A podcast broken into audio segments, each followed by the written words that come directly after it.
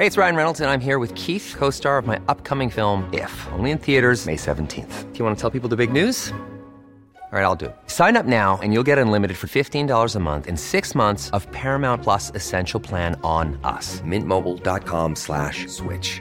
Upfront payment of $45 equivalent to $15 per month. Unlimited over 40 gigabytes per month. Face lower speeds. Videos at 480p. Active Mint customers by 531.24 get six months of Paramount Plus Essential Plan. Auto renews after six months. Offer ends May 31st, 2024. Separate Paramount Plus registration required. Terms and conditions apply if rated PG. Heraldo Radio 98.5 FM, una estación de Heraldo Media Group, transmitiendo desde Avenida Insurgente Sur 1271, Torre Carrachi, con 100.000 watts de potencia radiada. Inicia las noticias de la tarde con Jesús Martín Mendoza en Heraldo Radio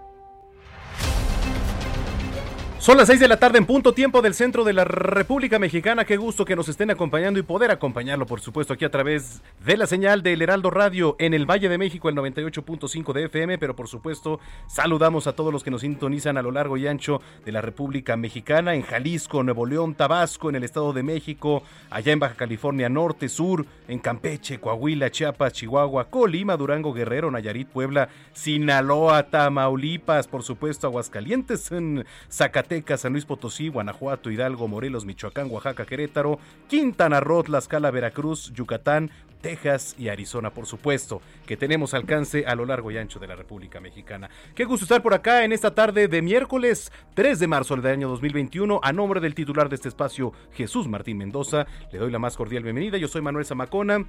Y vamos a estar acompañándolo las próximas dos horas de información. Que vaya que ha sido intenso el día, ¿eh? Día caluroso, además, aquí, si usted está en la Ciudad de México, hemos llegado pues hasta los 29, incluso 30 grados en algunas alcaldías. Pero bueno, pues, ¿qué hace usted?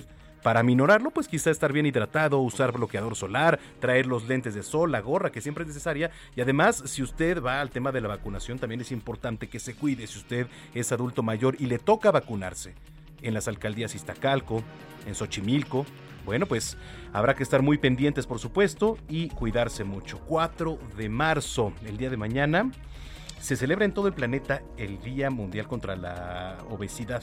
Además es un tema muy interesante, ¿eh? es un tema muy interesante del cual vamos a estar abordando también a lo largo de este espacio, porque nuestro país además pues es uno de los países con índice de obesidad más importantes en todo el planeta. ¿eh? Así que, ¿qué se busca?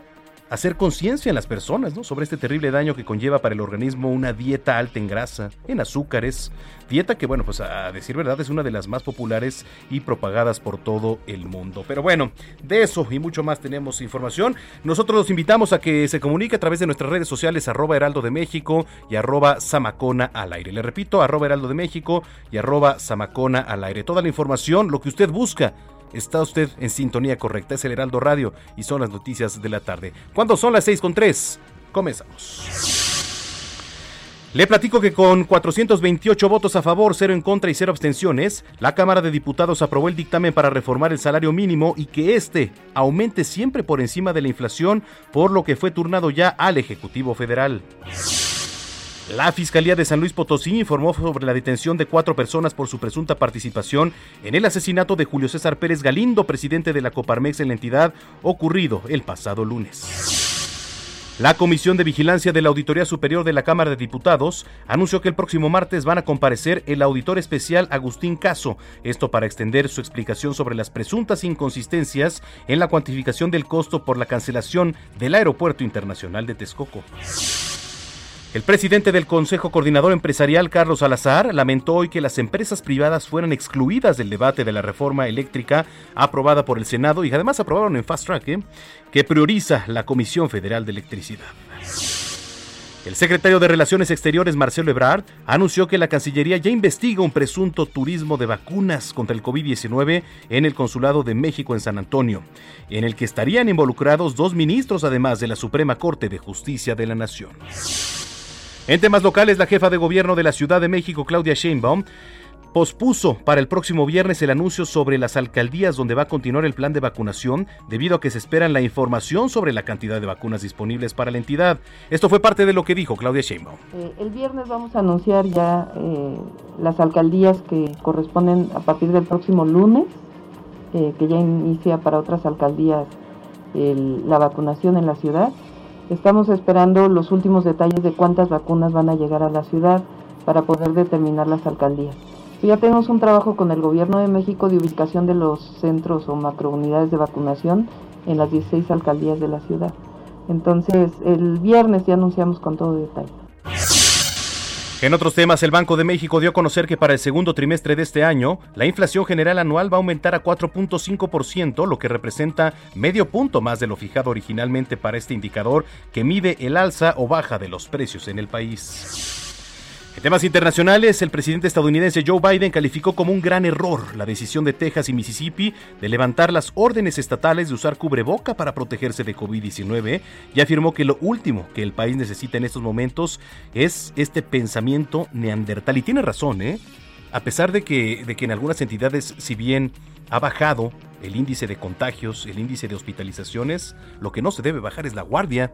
El tema del cobreboca está comprobado, señoras y señores, está comprobado, científicamente comprobado, que funciona. Y sabe que nosotros aquí en el Heraldo Media Group no lo ponemos y lo invitamos a usted a que haga lo propio para ser una sociedad responsable aquí y en todo el mundo. La Organización Panamericana de la Salud informó que la vacuna contra el COVID-19 de AstraZeneca es tan eficiente como la de Pfizer en adultos mayores de 70 años. Esto tras una serie de investigaciones realizadas en el Reino Unido.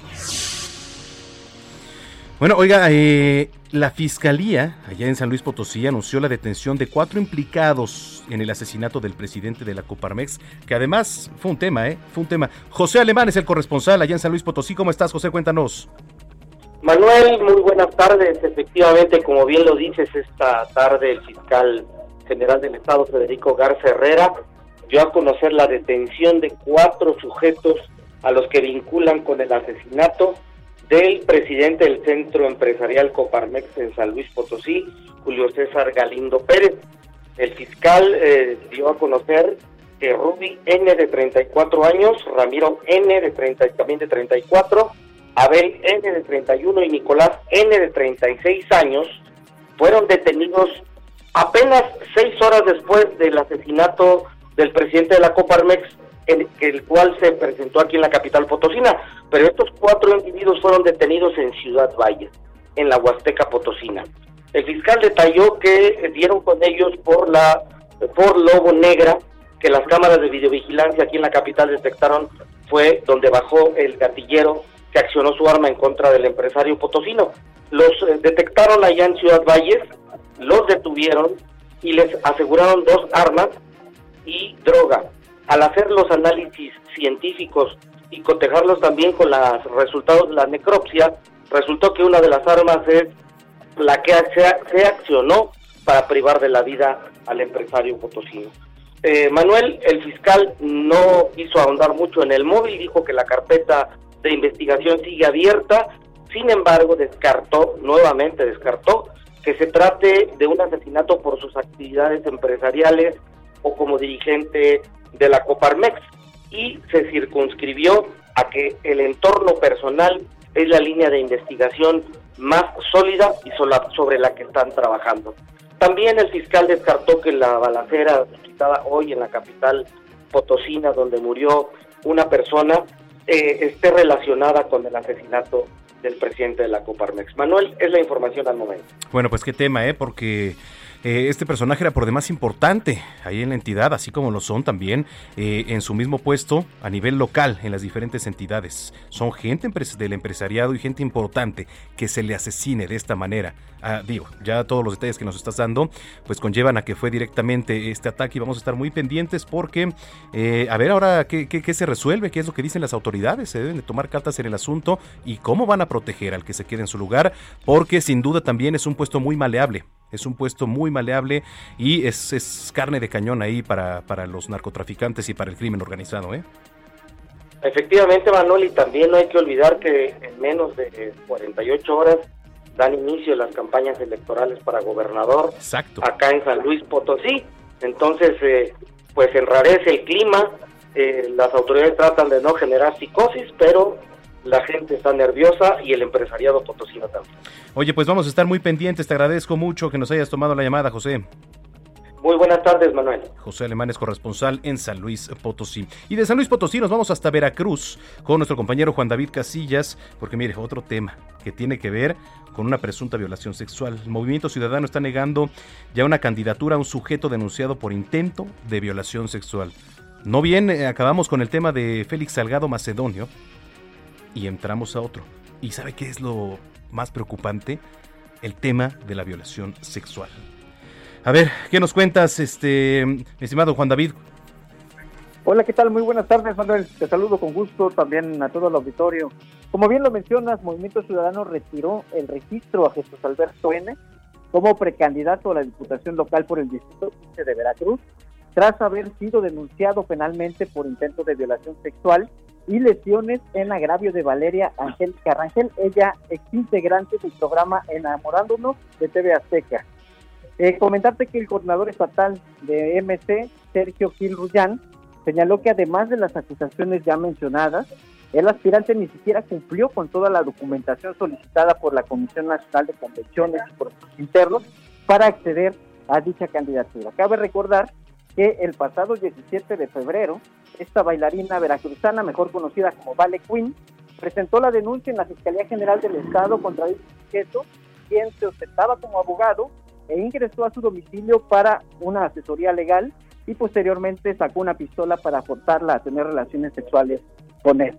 El dirigente de dicho partido político pidió a la instancia de Procuración de Justicia que agilice las investigaciones para aclarar la situación jurídica de Jesús Alberto N., a quien ellos no están dispuestos a abanderar con las siglas de Movimiento Ciudadano debido a estos fuertes señalamientos en su contra. También comentarte, Manuel, que Valeria Angélica recordó el lunes 15 de febrero se encontraba sola en su domicilio en el puerto de Veracruz cuando Jesús Alberto N. tocó a su puerta para dar seguimiento a algunos asuntos legales como su representante. Sin embargo, después de varios minutos de charla, la sometió e intentó abusar sexualmente de ella. Ella se, defendió, forcejeó hizo que este sujeto huyera del lugar y menciona que ella cuenta con un video que fue presentado a las autoridades donde se observa que huye de su domicilio, se le cae la pistola a media calle, se regresa a recogerla posteriormente huye en un vehículo particular. Es por este tipo de señalamientos que el Movimiento Ciudadano decide retirarle el registro como precandidato a una diputación local acá en el estado de Veracruz. Este es el reporte, Manuel. Oye, ya no entendí qué tenía que ver con, con el tema de enamorándonos ahí de, este programa de, de TV Azteca esta muchacha. Sí. sí. Sí tenía que ver algo, porque ya no entendí esa parte. Ah, bueno, ahorita vamos a retomar la, la, comunicación, pero el tema es ese, ¿no? Volvemos a lo mismo, el tema de la violación sexual, que es presunta, ojo, ¿eh? Es presunto por intento de violación sexual. Más adelante vamos a regresar con nuestro corresponsal Juan David Casillas hasta el estado de Veracruz. ¿Ya nos escuchas, Juan David? Sí, te escucho bien, Manuel. Ah, gracias. Sí, ya te escuchamos. Oye, ¿qué tiene que ver este el tema de enamorándonos? Porque ahí no me quedó, no me quedó claro. Sí, ella te comentaba, la bailarina veracruzana, ah, formó parte de este programa televisivo. Correcto. Es bastante conocida en el puerto de Veracruz por esta situación. Y pues ella pues alzó la voz en una conferencia de prensa hace algunas semanas para denunciar este caso. Y obviamente pues el partido Movimiento Ciudadano pues está dando este seguimiento y es por eso que decide rechazar la precandidatura a este personaje. Bueno, pues vamos a estar pendientes. Gracias, Juan David Casillas. Un abrazo, Manuel, hasta luego. Igualmente, hasta luego desde Veracruz. Vámonos hasta el Estado de México. ¿Qué cree que quiere hacer Morena? Quiere desaparecer el DIF. y también los organismos municipales. ¿eh? Por supuesto que el Partido de Acción Nacional también ya está anunciando una defensa. Vamos con Gerardo García, corresponsal en el Estado de México. Gerardo, Jerry, ¿qué nos tienes?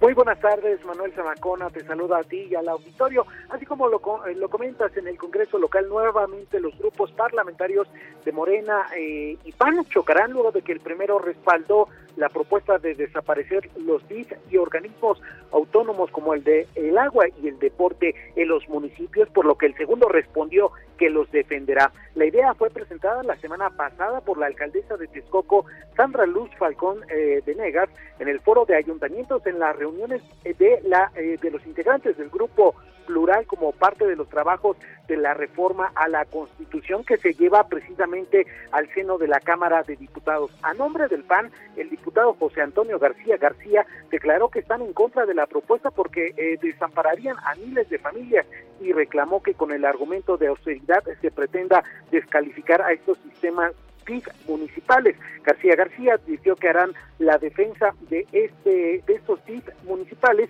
y de los organismos autónomos como el del agua, ya que buscarán su fortalecimiento. El presidente de la Junta de Coordinación Política de la legislatura mexiquense, Mauricio Hernández González, evaluó que estos organismos en los municipios generan duplicidad de tareas y recursos. Por ello respaldó esta propuesta de su desaparición, incluso reveló que se trabajará en una iniciativa formal para eh, eh, desaparecerlos. Afirmó que la idea es que en este año se, logre dictaminar para que se aplique en las próximas administraciones locales. En su momento, la alcaldesa de Texcoco, Sandra Luz Falcón Venegas, afirmó que su propuesta es porque en el caso del DIF municipal, la mayoría de los recursos provienen del municipio y deriva de una doble auditoría si es que existen malos manejos.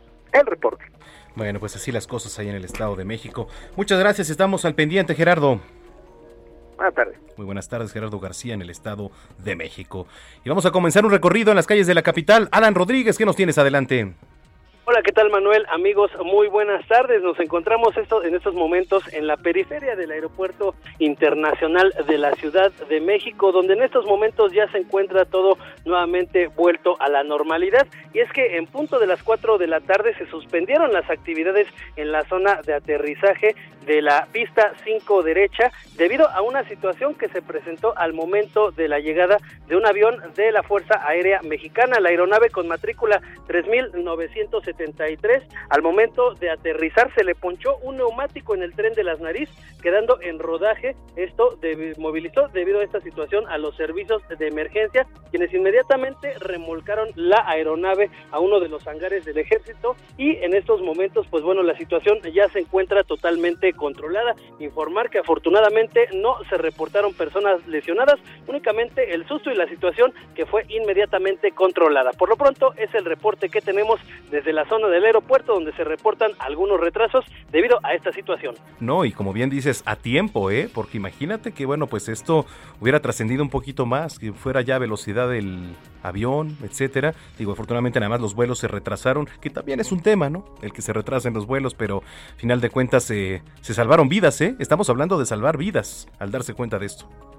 Es completamente cierto, temas completamente pues eh, que resultan de importancia vigilar el mantenimiento de todas y todas cada una de las aeronaves, tanto las nacionales como las que llegan del extranjero. Correcto. Alan Rodríguez, muchas gracias, estamos al pendiente. Continuamos al pendiente, buenas tardes. Muy buenas tardes. En otro punto de la capital está Daniel Magaña. Dani, ¿dónde andas? Adelante. ¿Qué tal, Manuel? Muy buenas tardes. Bueno, pues información vehicular de la zona de la avenida Canal de Miramontes. Una tarde, pues con algo de rezagos viales, sobre todo las personas se trasladan hacia el perímetro de Xochimilco, encontrarán pues carga vehicular para cruzar la zona de la calzada del Hueso, esta zona comercial pero a partir eh, ya de la calzada Coxpa el avance mejora para trasladarse ya a través de prolongación División del Norte hacia la avenida Guadalupe Ramírez o bien poder incorporarse hacia la avenida San Bernardino a las personas que ingresan hacia el perímetro de la Escuela Nacional Preparatoria número uno. El reporte. Muy buenas tardes. Perfecto, estamos pendientes y nos escuchamos más tarde, Daniel. Manténnos atentos. Atentos. Y para finalizar, un recorrido, Augusto Tempa, ¿dónde andas? Manuel, muy buenas tardes. Me da mucho gusto saludarte y decirte que me encuentro en la zona poniente. Reporte de esta zona. Tenemos muy buen avance por la avenida Parque Lira. Este es su tramo desde Molinos del Rey hasta Viaducto y esto representa una muy buena opción para quienes gusten dejar la zona de Polanco y llegar a la avenida Revolución. Circuito interior desde la avenida Constituyentes hasta el cruce con Benjamín Franklin, presenta algo de carga vehicular que no deja de avanzar, pero pasando este punto el avance mejora con dirección hacia el sur de la ciudad. Manuel, mi reporte. Gracias, Augusto. Estamos pendientes. Estamos pendientes. Son las 6 de la tarde con 18 minutos en el tiempo del centro del país. Le recordamos nuestras redes sociales, arroba heraldo de México y arroba zamacona al aire. Es tarde de miércoles 3 de marzo del año 2021 y nuestro compañero Abraham Arreola nos platica qué sucedió un día como hoy.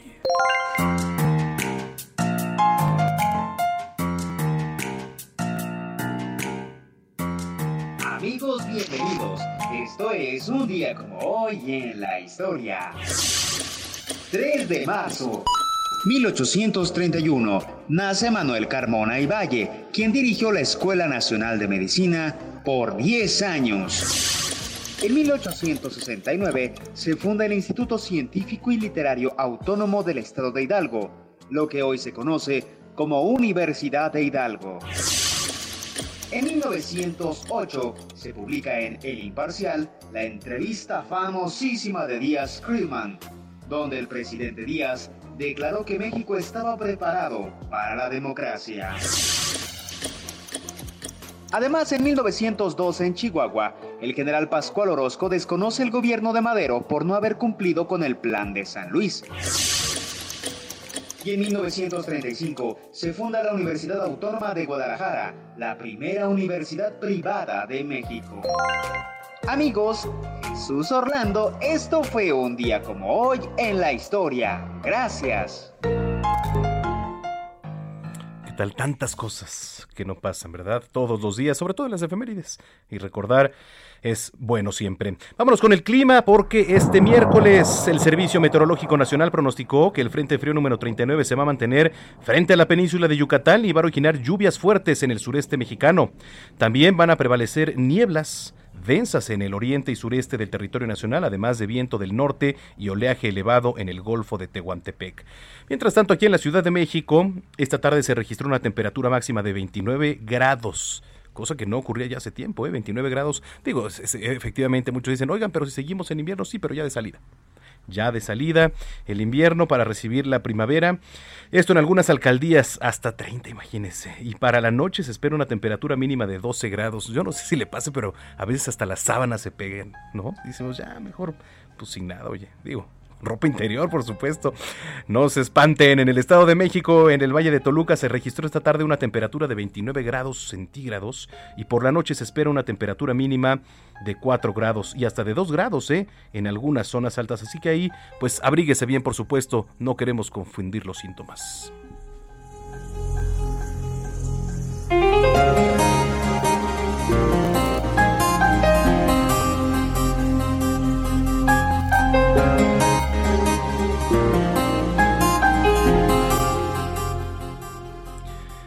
¿Usted se ha sentido con fatiga en los últimos días? ¿De mucho sueño quizá por las tardes? No es el único. Con las altas temperaturas aumenta también el agotamiento en el cuerpo y se manifiesta con síntomas diferentes. A ver, el agotamiento no es lo mismo que el cansancio. Quizá por ahí nos confundimos.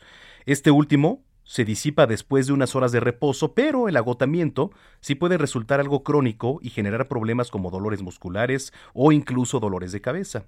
Y ahora en días calurosos, pues estos síntomas pueden intensificarse o incluso sentir irritabilidad, pues las altas temperaturas también pueden provocar humedad física o incomodidades. También se puede ser frecuente el mal humor. Así que, pues tranquilo, hace calor, nada más hay que estar bien hidratados el cuerpo frente a las variaciones del clima. ¿Qué tiene que ver esto? Si nuestro cuerpo es una máquina muy inteligente, ya que logra nivelar la temperatura interna con el exterior, y ya sea cediendo o aceptando el calor, es importante también que nosotros ayudemos al cuerpo, pues las variaciones climáticas pueden traer malas consecuencias, como los malestares ya mencionados e incluso la muerte, que esto, bueno, pues ya es al extremo, ¿no? Ahora, ¿qué podemos hacer ante el calor para ayudar al cuerpo? ¿No? Al sentir más calor en el cuerpo, usted puede hacer lo siguiente. Eh, establecer pausas periódicas en tu jornada. Y es que, bueno, a ver, imagínese, comenzamos a sudar. Y esto además pues es bueno para el cuerpo, ¿no? Ya que es un proceso mediante el cual se enfría la energía que, que, se necesita, que es tomada de la piel, evaporando el sudor. Y sin embargo, ante la fatiga laboral, a veces ahora que estamos mucho con este tema del home office, lo que usted puede hacer es que tenga un ventilador encendido, por ejemplo, cerca de usted. Esto, pues, además va a hacer que se despeje un poco. Usar ropa de trabajo adecuada, no importa si está en la casa, ¿eh? Eh, no te quedes el día completo en pijama. Esto es muy importante porque además nos entra más la flojera.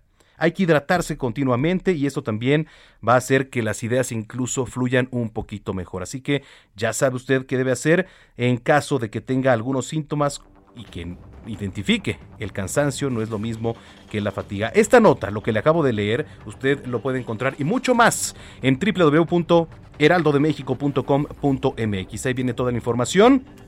Y bueno, regresando, les, les, quiero leer una nota muy interesante que publicó hoy el Heraldo de México en su versión impresa que tiene que ver con el personaje de la caricatura de Bob Esponja, porque cumplió años, 22 años al aire Bob Esponja. Esto y mucho más al regresar. Cuando son las 18.24, vamos a una pausa ante redes sociales, arroba Heraldo de México y arroba Samacona al aire. Usted sintoniza Heraldo Radio, las noticias de la tarde.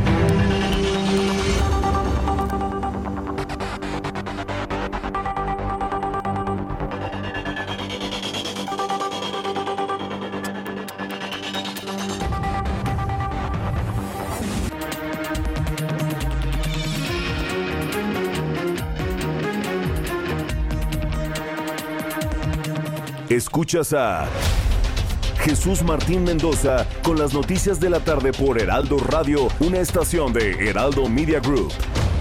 Heraldo Radio, la HCL se comparte, se ve y ahora también se escucha.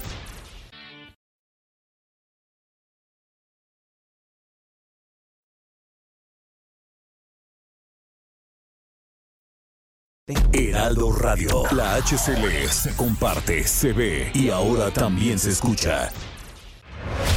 Escucha las noticias de la tarde con Jesús Martín Mendoza. Regresamos. ¿Cómo están, amigos del Heraldo Radio? Qué gusto saludarlos esta tarde. Estamos con Jesús Martín Mendoza y por supuesto las noticias. Y vamos a hablar con pausazo porque siempre nos da buenas noticias y muy buenos tips. Ahora, pues del rejuvenecimiento más famoso en Europa, esa crema, vacuna, no sé cómo le podemos decir, Pau, antivejez, ¿no? Es así, te escuchamos atentos. Ay, muchas gracias, Moni. Así es, yo les quiero hablar de algo súper winner, winner, chicken dinner, porque si usted quiere sentirse y verse como quinceañera, es momento de que llame al 800 mil porque marcando en este momento se va a llevar un tratamiento suizo antivejez. ¿Qué es esta maravilla? Bueno, es una potente bomba de antioxidantes que nos va a ayudar a rejuvenecer de adentro hacia afuera. ¿Qué significa esto? Que usted, bueno, va a fortalecer su sistema inmunológico, la sangre la va a traer más limpia, los huesos, el músculo, todo el cuerpo power va a estar mejor y con esto pues le va a decir bye bye a las arrugas, a las manchas, se va a sentir espectacular, ya sabe que luego son las 12 del día y uno anda arrastrando la toalla y dice, ¿qué hago? ¿Qué hago? Pues tiene que pedir este rejuvenecimiento celular que es una joya. Llame en este momento al 800 mil 800 mil porque si usted marca en este momento, yo se lo voy a regalar, se va free, free, free para usted, llamando al 800 mil Lo único que tiene que hacer es pagar los gastos de manejo y envío y le va a llegar a la puerta de su casa. Este tratamiento tan ganador cuesta dos mil pesos, pero hoy se va gratis para ti porque quiero, porque puedo. Llama en este momento al 800 mil mi money, 800 mil porque si tú marcas en este momento se va completamente gratis a la puerta de tu casa. ¿Cómo ves, mi money? Perfecto, pues a marcar, a marcar es el momento. No importa la hora del día, siempre, siempre está la gente del call center esperando las llamadas de todos ustedes, queridos amigos. Pues regresamos contigo, Jesús Martín Mendoza. A nombre de Jesús Martín Mendoza, le saluda Manuel Zamacona. Oiga, eh, hace una hora prácticamente acaba de tuitear Arturo Saldívar, ministro presidente de la Suprema Corte de Justicia de la Nación, y puso mis condolencias a la secretaria Rocío Nale y al magistrado Arturo Nale por el fallecimiento de su señora madre. Descanse en paz. Bueno, pues nuestras condolencias, por supuesto, para la secretaria y para el magistrado. Vamos a continuar con la información. Eh, fíjese que Amnistía Internacional informó que en México, el año pasado, las autoridades reprimieron a mujeres que protestaban pacíficamente en contra de la violencia de género, un tema por demás delicado. Violando sus derechos a la libertad de expresión y reunión pacífica mediante el uso innecesario y excesivo de la fuerza, detenciones arbitrarias e incluso violencia sexual. Tenemos en la línea telefónica a la maestra Edith Olivares. Ella es jefa de la Unidad de Derechos Humanos de Amnistía Internacional México. Maestra, qué gusto saludarla. Muy buenas tardes. Muy buenas tardes, Manuel. Muchísimo gusto en saludarte también y muchos saludos a tu auditorio. Gracias. Pues eh, preocupante lo que acabamos de informar. ¿Cuál es el reporte que tienen ustedes? Sí, bastante preocupante. Nosotras eh, el año pasado estuvimos desde Amnistía Internacional monitoreando las protestas que se dieron eh, a lo largo del país, encabezadas por mujeres, eh, convocadas por colectivas feministas y organizaciones de mujeres que estaban justamente eh, exigiendo justicia en casos de violencia contra las mujeres. Y preocupadas por la actuación policial que estuvimos monitoreando, decidimos realizar este informe que se llama La Era de las Mujeres y que hicimos público el día de hoy. Como decías, en este informe Lamentablemente nosotras pudimos documentar eh, que en las manifestaciones de mujeres, eh, en cinco que tenemos documentadas en el informe, vimos eh, detenciones arbitrarias, tenemos documentada también casos de violencia sexual, incluyendo abuso sexual hacia personas menores de edad y al menos dos casos de violaciones. y también una práctica que nos parece muy preocupante y que lleva también el título del informe, que es una práctica de autoridades que estigmatizan las protestas de mujeres como violentas, ¿no? Entonces, vemos violaciones a derechos humanos en el momento de la, de la manifestación, violencia sexual, detenciones arbitrarias, uso excesivo e inadecuado de la fuerza y además una práctica de estigmatizar a las protestas como violentas, lo cual creemos que está generando un clima de hostilidad a la protesta de mujeres. sí, porque además el tema de, la estigmatización es algo que tiene que ver a la vista, ¿no? Porque está relacionado generalmente pues con las pintas, con las agresiones eh, físicas, con, con, los temas que vemos que, que, van de la mano, ¿no? Agresiones a, los propios monumentos, a los propios edificios y que se van quedando, se van quedando y se van grabando y a lo, a lo mejor, pues, o bueno, podría asegurar que eso es prácticamente lo que estigmatiza a lo demás. Sí, fíjate en, en ese sentido, Manuel, que nosotras hemos hecho el recordatorio a las autoridades y también me parece importante hacerlo a los medios de comunicación y a la audiencia que te está escuchando, que en el derecho internacional de los derechos humanos está protegido el, eh, algunas prácticas que forman parte de la libertad de expresión. Los actos, eh, por ejemplo, como pintar monumentos, como intervenir monumentos o pintar consignas, no son actos de violencia, son actos que eh, pueden producir destrozos, efectivamente, pero no dañan a personas, ¿no? Y esto es importante hacer la distinción porque lo hemos eh, dicho y se lo hemos dicho también a las autoridades.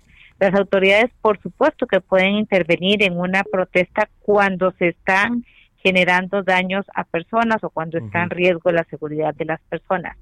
Tienen que asegurar que si hacen esa intervención, lo hagan respetando los derechos humanos de las personas a las que pueden estar, por ejemplo, deteniendo. Es decir, no se vale, por supuesto, que una persona eh, sea detenida y que sea torturada sexualmente ah, o que sea amenazada con ser violada, ¿no? No, puede haber una desproporción de ese tamaño. No, y, bueno, Pongámoslos en, digamos, en calibre, porque, por ejemplo, si una pequeñita, ¿no? De unos 5 o 6 años pasa por ahí, está viendo a gente, a mujeres encapuchadas, eh, pintar las barras, todo esto quizá le puede generar algún tipo hasta como de trauma, ¿no? No, no sabría decirte si puede generarle un tipo de trauma y me parece que estás poniendo eh, énfasis en un tema que nos parece importante, porque justamente ahí es cuando estamos nosotros señalándole al Estado, cuidado con estigmatizar a las personas por la forma en que visten, por ejemplo, en una protesta.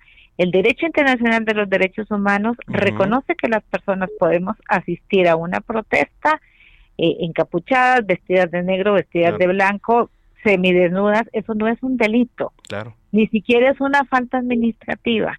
Y creemos que se está, eh, es riesgoso para el país que se esté como instalando la idea de que por la forma en que una persona se viste, podemos asociar a que va a cometer cierta práctica. Y sobre todo, muy grave, asumir que va a cometer una práctica sin que la haya hecho. Es decir, encontramos en el informe que incluso hay detenciones de personas en manifestaciones porque van vestidas de negro. Y esa, eso es absolutamente violatorio de los, del debido proceso, porque mientras una persona no se esté comprobando que esté cometiendo algún acto delictivo, no se le puede detener, la autoridad no le puede detener, ¿no? Y le hacemos un recordatorio al Estado, ni vestirse de negro, ni eh, asistir encapuchada, ni cubrirse el rostro, ni estar desvestida, son actos constitutivos de delito, ¿no? Y es importante también, le recordamos a la autoridad que cuando eh, quiere aislar a algunas personas que podrían estar cometiendo o que el Estado tiene eh, está observando, la autoridad que están cometiendo actos, por ejemplo, de violencia, tiene que permitir que el resto de las personas que están en la manifestación puedan seguirse manifestando. O sea, no puede detenerse a todas las personas de una manifestación porque dos o tres estén cometiendo algunos actos. ¿Quiénes son los principales culpables eh, de, todo esto, los principales actores que involucran eso? Porque podríamos poner ahí a, la policía, ¿no? Como primer este bloque, porque son las que contienen, ¿no? Los que hacen este tipo de delitos o las autoridades o, o quién tiene mucha responsabilidad sobre esto. Claro, lo que nosotros vimos es, hay corporaciones policiales que actúan en estas manifestaciones, algunas municipales, algunas estatales, dependiendo de la manifestación. Nosotros documentamos en León, que es municipio, en Cancún, Quintana Roo, que es municipio, en Culiacán, Sinaloa, que es municipio, y ahí actuó policía municipal. En el caso de Quintana Roo, actuó también policía estatal.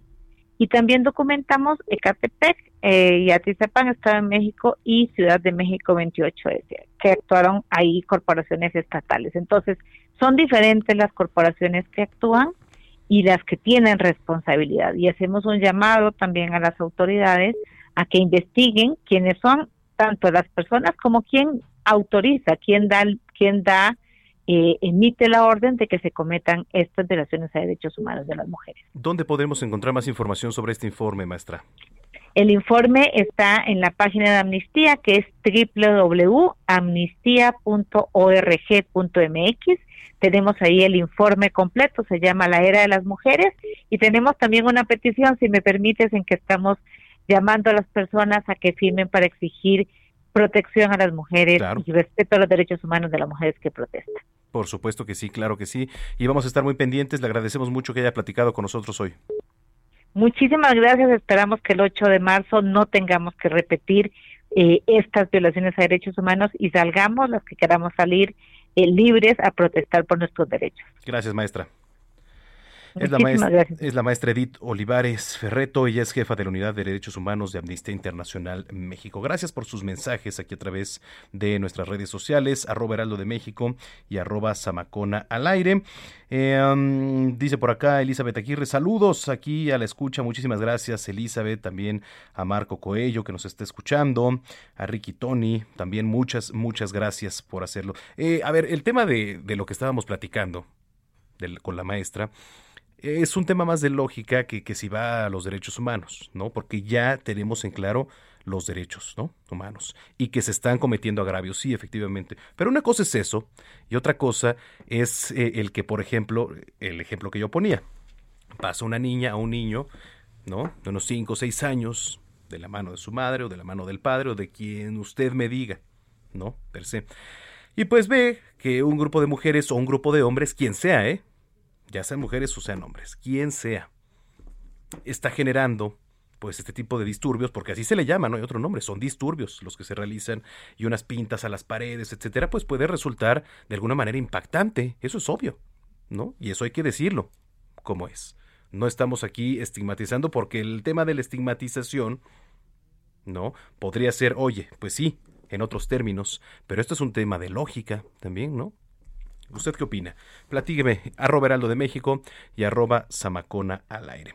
Bueno, fíjese que tenemos más información por acá. El presidente del Consejo Coordinador Empresarial, Carlos Salazar Lomelín, advirtió que la aprobación de la reforma a la ley de la industria eléctrica va a generar más costo ahora para los agentes económicos y que va a provocar, dice, pues un aumento en los precios en los productos finales. Al encabezar el foro Electricidad para el Futuro de México, Salazar Lomelín alertó que el costo implícito en esta reforma del 26%, lo que explicó, pues que es la diferencia entre los privados y la Comisión Federal de Electricidad sobre el costo de producción de energía eléctrica, lo que se traduce en 63 mil millones de pesos anuales que tendrán que ser financiados de alguna manera o que la Secretaría de Hacienda va a tener que subsidiar. Vamos a escuchar parte de lo que dijo Carlos Salazar Lomelín. No podemos nosotros tratar de manejar que la electricidad no le subirá a los hogares, pero sí le subirá a todos los agentes económicos y que el costo implícito de este 26% más caro, que se traducirá, como lo hemos demostrado también en todos los estudios que presentamos, en una adición de 60 mil millones de pesos anuales, 60 mil millones de pesos anuales que, que tendrán que ser financiados de alguna manera.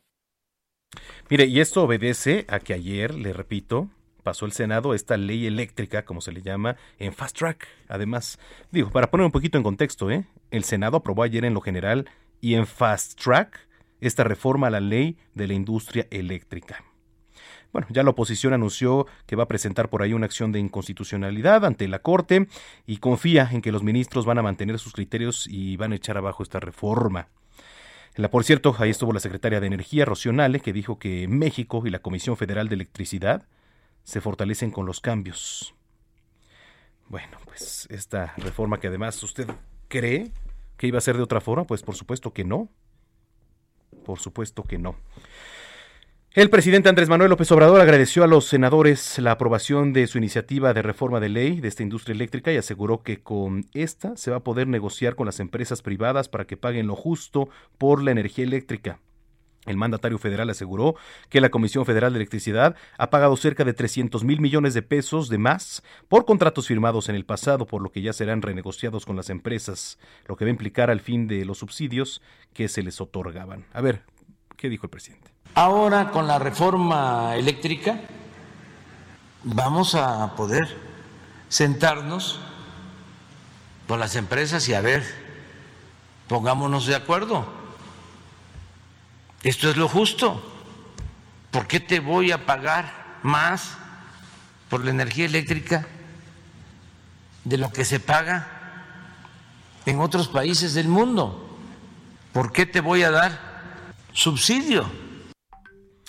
Y luego, justo de que el Congreso aprobara estas reformas, el presidente López Obrador anunció que su gobierno buscará renegociar los contratos realizados con eh, Iberdrola y las otras 10 empresas que le han costado a la Comisión Federal de Electricidad alrededor de 300 mil millones de pesos extra.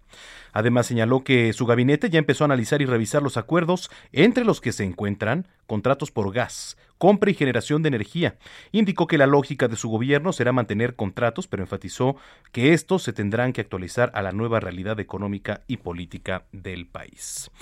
Hablando del presidente López Obrador, que por cierto, ¿cuándo fue ayer? Sí, ¿verdad? Que se echó ahí unos buenos macanazos en la Liga Alianza de Tranviarios de México. Ayer sí, efectivamente. Bueno, es la liga Yo jugué ahí béisbol, imagínense. Sí, sí, sí. Este, esa liga que está ahí en, el municipio libre, en eje 7.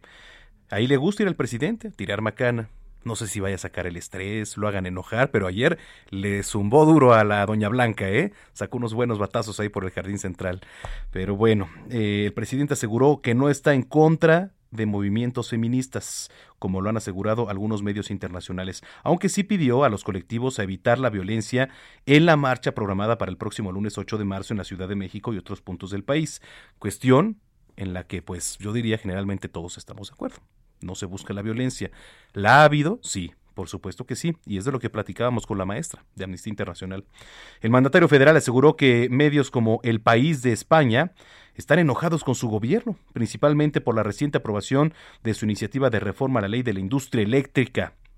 Y dijo que en ciudades como Madrid se prohibieron las manifestaciones de mujeres en las que no se pueden reunir a más de 500. A ver, ¿qué dijo sobre esto el presidente? Con el caso de el Día de la Mujer, están hablando de que nosotros nos oponemos a las mujeres, el New York Times. Y el otro periódico que está muy molesto con nosotros, El País de España, de que estamos en contra del movimiento feminista, lo cual no es cierto, es una calumnia. Pero nada más les recuerdo a los del país que allá en Madrid prohibieron las manifestaciones por el Día de las Mujeres o no pueden salir a la calle más de 500 mujeres. Bueno, pues qué opina, qué opina al respecto. La verdad es un tema, es un tema complicado, ¿eh? es un tema complicado. Vamos a ver cómo actúan las autoridades al respecto. Pero bueno, eh, ya tenemos en la línea telefónica a Mauricio Tabe, precandidato para la alcaldía Miguel Hidalgo. ¿Cómo estás, Mauricio? Qué gusto saludarte. ¿Qué tal, Manuel? ¿Cómo estás? Eh? Muy, bien, muchas gracias. Tardes. Muy buenas tardes, aquí con el gusto de saludarte. Oye, justo estaba abriendo eh, en este momento aquí en la computadora una encuesta que se publicó el día lunes en el Heraldo de México, en la versión impresa, en donde, bueno, pues coloca prácticamente a esta coalición PRI-PAN-PRD, pues, digamos, casi a la par, ¿eh? ahí con, con la coalición de Morena. ¿Cómo lo ves? Mira, yo siempre dudo de todas las encuestas, incluso aunque me colocan o aunque coloquen a la coalición en mejor posición, yo le voy más a lo que veo en el sentir de la ciudadanía y hay un rechazo a lo que está pasando hoy en la ciudad, en el país, porque la mayoría de la gente está harta y está muy desesperanzada y muy decepcionada de lo que sucede hoy, porque se prometió mucho y se cumplió poco en el país. ¿Qué ves como temas prioritarios eh, ahí en la Miguel Hidalgo? Mira, yo no puedo hablar porque yo estoy como candidato al PAN y por la ley electoral me prohíben hablar de mis aspiraciones, pero lo que yo sí te puedo decir como diputado, lo que existe hoy, es mucha decepción de la gente frente a un gobierno de Morena que prometió mucho y ha cumplido poco. En serio, no hay una persona que me diga hoy que está mejor que hace tres años. No hay. No es la pandemia. Es todo. Es que vemos un gobierno, pues, obstinado en pelearse con sus enemigos y no en resolver los problemas, cuando hoy lo que necesitamos y todos estaríamos esperando es el liderazgo nacional y el liderazgo del gobierno uniendo a los mexicanos para enfrentar la crisis y no para pelearse entre mexicanos. Vemos un presidente obstinado a dividir a los mexicanos y no a enfrentar a los problemas sumando a los mexicanos. Sí, por supuesto. Eh, ¿Por dónde empezar? Porque digo, de, pues tienes bastante trabajo ya ahí en el Congreso. ¿Cómo lo ven desde el Congreso? ¿Qué se tiene que priorizar? ¿Por dónde empezar? ¿Qué empezar a recorrer? Y por supuesto ahora a enmendar. El primer tema es la salud y el segundo la reactivación económica.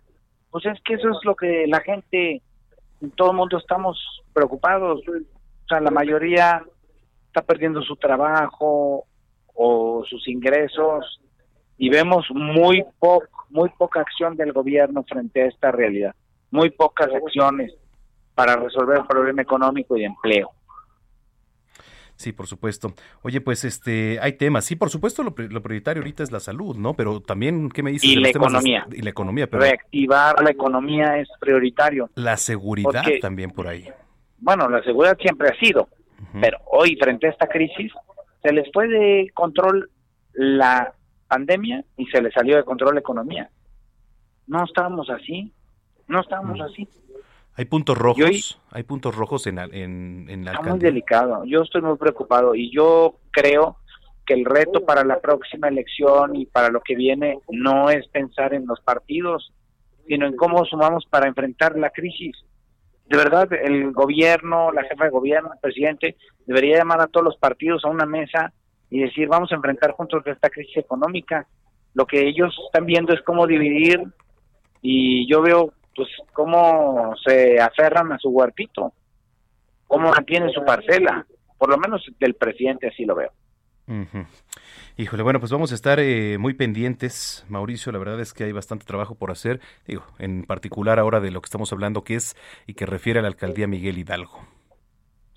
Así es, mi querido Manuel. Muchas gracias por el espacio. ¿eh? Te agradezco mucho, Mauricio, y estamos en comunicación. Que tengan buena tarde. Igualmente, ya escuchó la voz de Mauricio Tabe, precandidato a la alcaldía de Miguel Hidalgo. Y es que, bueno, hay que, recordar, hay que recordar que esta encuesta que publicó el Heraldo de México en la versión impresa eh, tiene que ver con, con un careo entre partidos, ¿eh? No hay nombres de candidatos, hay careo únicamente entre partidos, ¿no?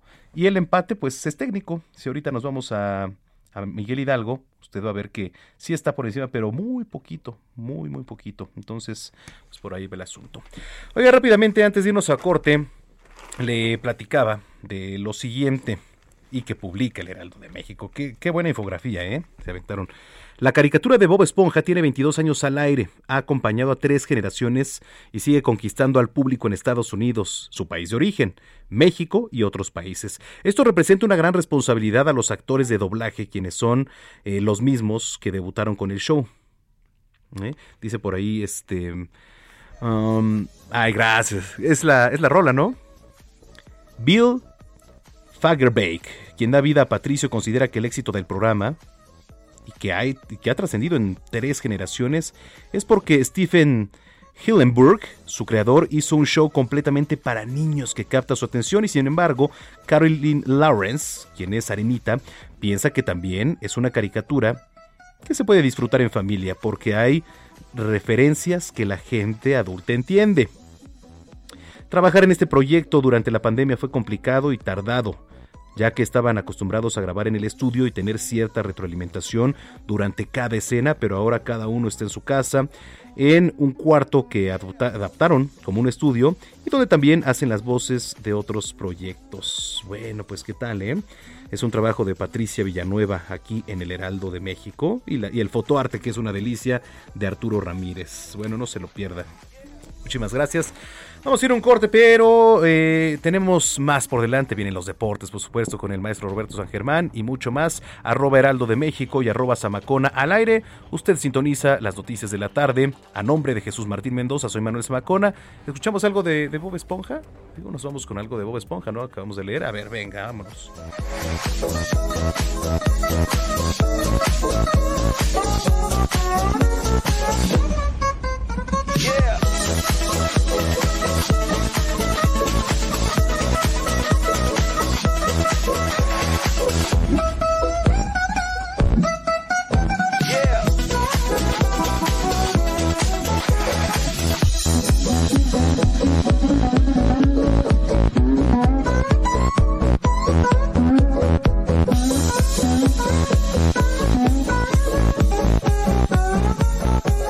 Escuchas a Jesús Martín Mendoza con las noticias de la tarde por Heraldo Radio, una estación de Heraldo Media Group. Heraldo Radio. Heraldo Radio. La HCL se comparte, se ve y ahora también se escucha. Escucha las noticias de la tarde con Jesús Martín Mendoza. Regresamos.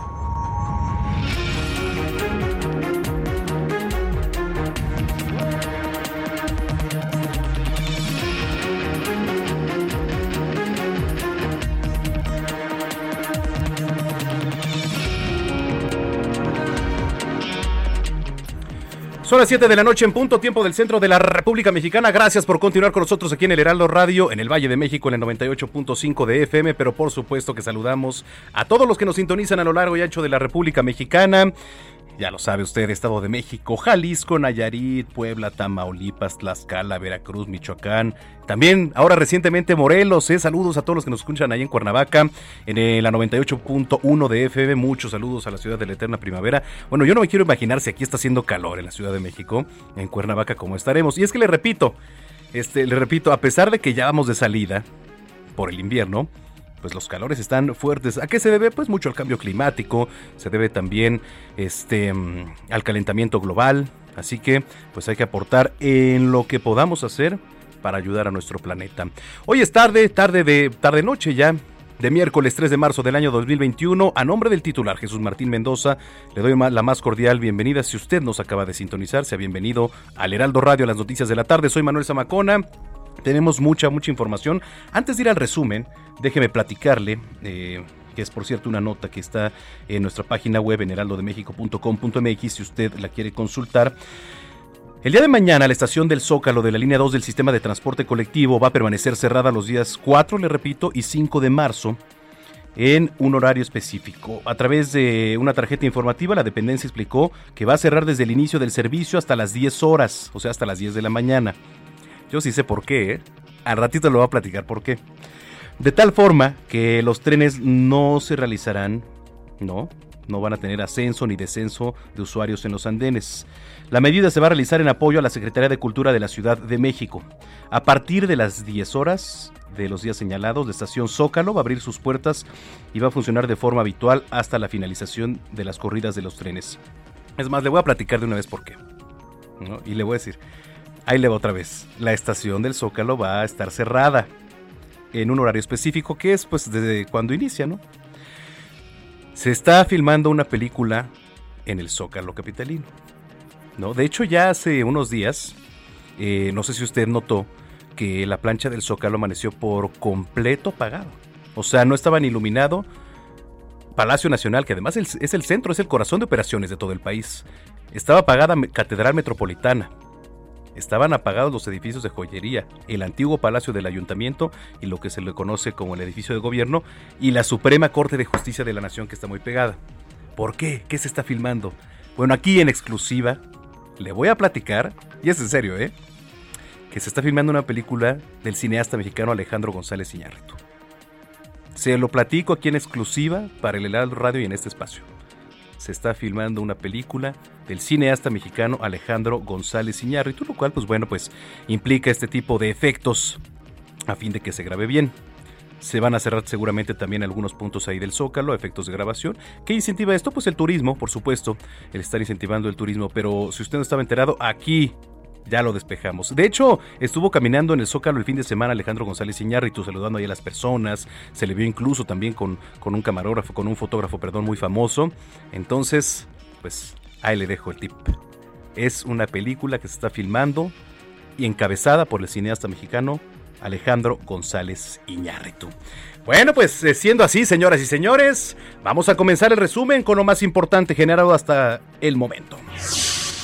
En entrevista para el Heraldo Radio, la jefa de Unidad de Derechos Humanos de Amnistía Internacional, Edith Olivares, habló sobre los abusos cometidos durante las movilizaciones de mujeres en México, lo que ha generado un clima de hostilidad y es motivo de preocupación.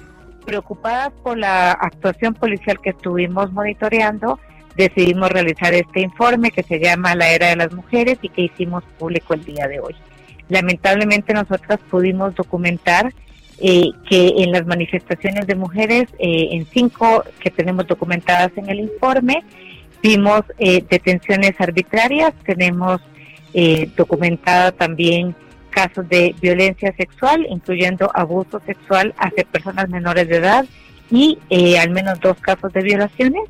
y también una práctica que nos parece muy preocupante y práctica de autoridades que estigmatizan las protestas de mujeres el candidato del PAN a la alcaldía Miguel Hidalgo, Mauricio Tabe, habló para estos micrófonos sobre la próxima elección de alcaldes en la Ciudad de México, en las que en algunos casos, como la propia alcaldía Miguel Hidalgo, se vislumbra un final de fotografía. Mira, yo siempre dudo de todas las encuestas, incluso aunque me colocan o aunque coloquen a la coalición en mejor posición, yo le voy más a lo que veo en el sentir de la ciudadanía y hay un rechazo a lo que está pasando hoy en la ciudad, en el país, porque la mayoría de la gente está harta y está muy desesperanzada y muy decepcionada de lo que sucede hoy, porque se prometió mucho y se cumplió poco. Es mucha decepción de la gente frente a un gobierno de Morena que prometió mucho y ha cumplido poco. Bueno, lo que le voy a platicar es reciente. Lo que le voy a platicar es reciente. El procurador federal del consumidor, Ricardo Sheffield Padilla, renunció a dicho cargo porque se va a postular ahora como candidato de Morena a la alcaldía de León, Guanajuato.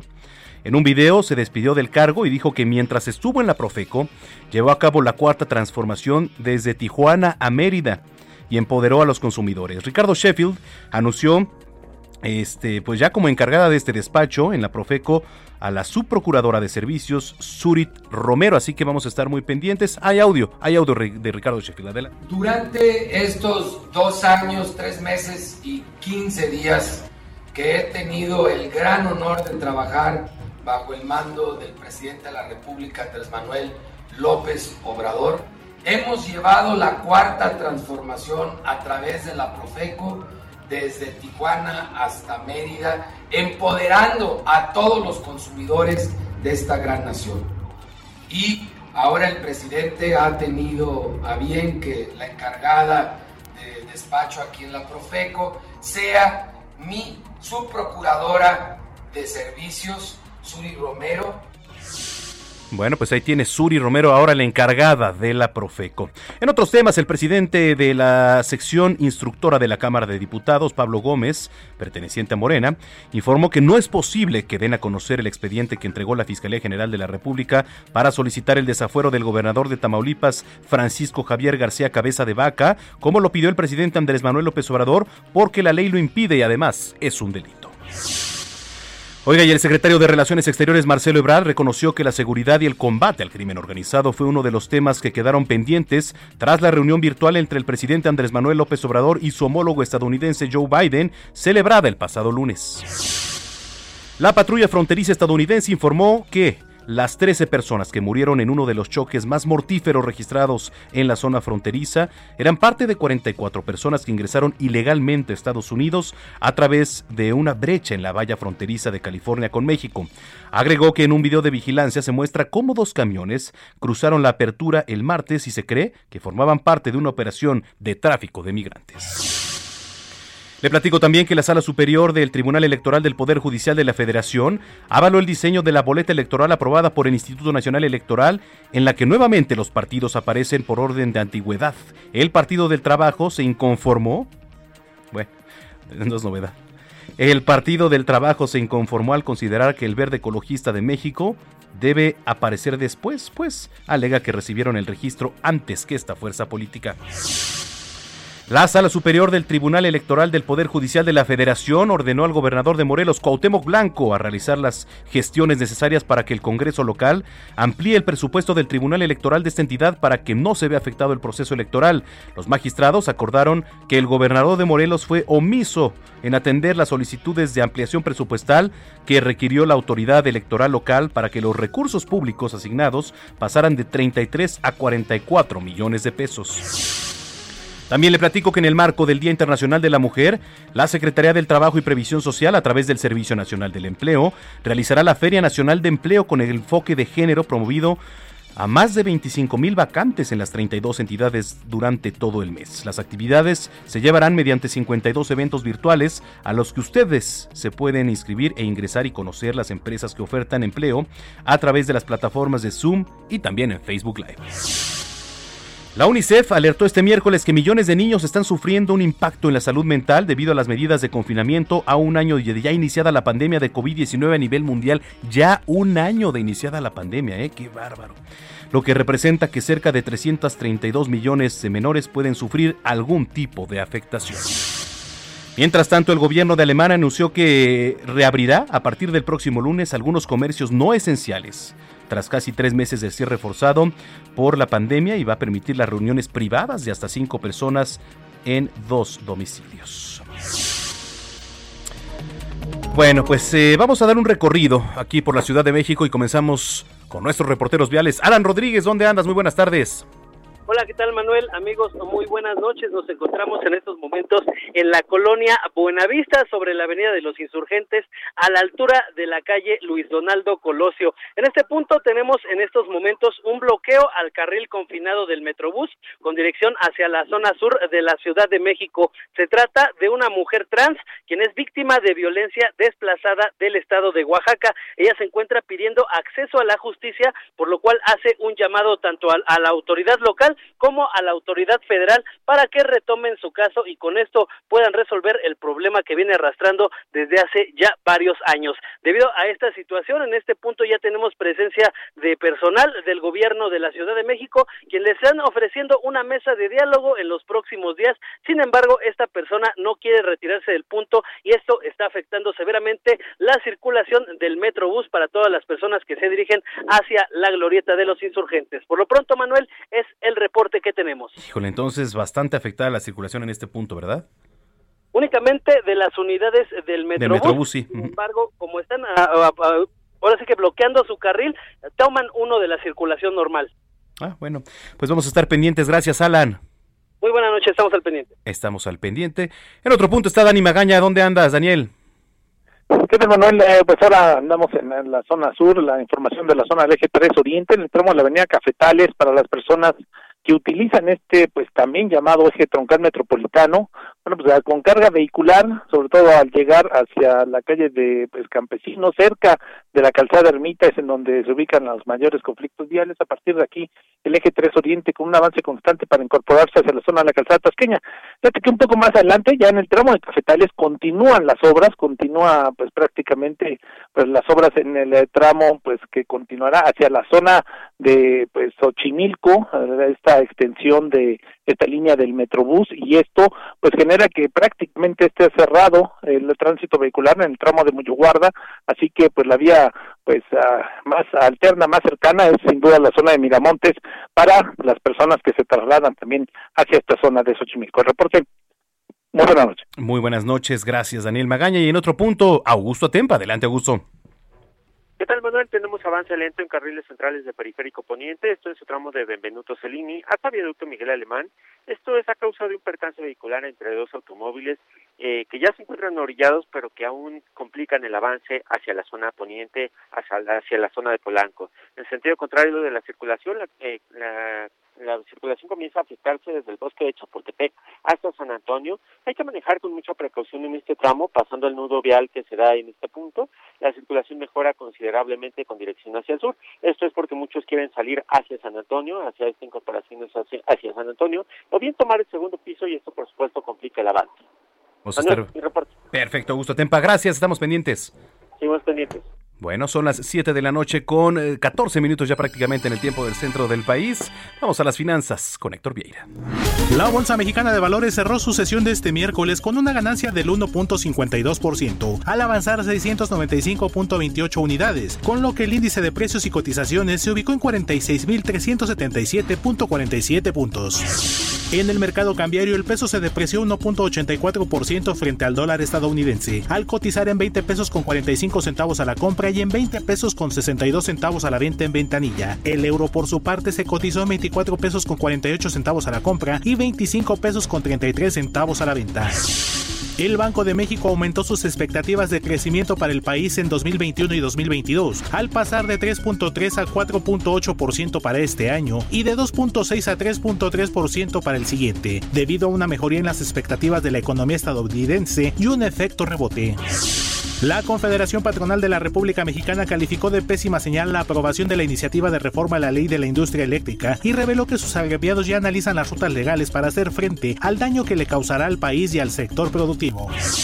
A pesar de la finalización de su contrato con Pemex, la calificadora Fitch Ratings informó que seguirá otorgando sus calificaciones internacionales y de cobertura analítica a la petrolera, así como las emisiones existentes de deuda internacional, y explicó que esto lo hace para brindarle un servicio a sus inversionistas. Informó para las noticias de la tarde Héctor Vieira. Bueno, pues muchísimas gracias Héctor. Vámonos hasta Michoacán con Charbel Lucio. ¿Qué nos tienes por allá? ¿Qué tal? Buenas tardes. Un saludo al auditorio. Les comento que la dirigencia en Michoacán del Partido Verde Ecologista de México anunció que este partido no va a participar en la contienda electoral en ocho municipios de este estado debido a las amenazas que ya recibieron sus precandidatos. Eh, el el dirigente Ernesto Núñez Aguilar dijo que zonas donde eh, pues los grupos criminales no los quieren dejar pasar con el argumento de que ellos ya tienen definidos a los candidatos a los que van a apoyar. El dirigente ahondó que debido a la intromisión de estos grupos delictivos en el proceso electoral, al menos cinco de los candidatos del Partido Verde Ecologista de México ya se bajaron de la contienda, pero este fenómeno, dijo, lo han detectado en ocho municipios del estado donde ya determinaron que no van a participar. Eh, sobre estas declaraciones, el secretario de Seguridad Pública de Michoacán, Israel Patrón Reyes, dijo que hasta ahora no cuentan eh, las autoridades estatales con información oficial sobre amenazas contra los aspirantes a las elecciones de este año, por lo que hizo un llamado a que las denuncias respecto al riesgo de los candidatos se den a conocer a las autoridades correspondientes y no en medios de comunicación como lo hizo esta mañana el Partido Verde. Ese es mi reporte desde Michoacán. Perfecto, Charbel, gracias, estamos pendientes.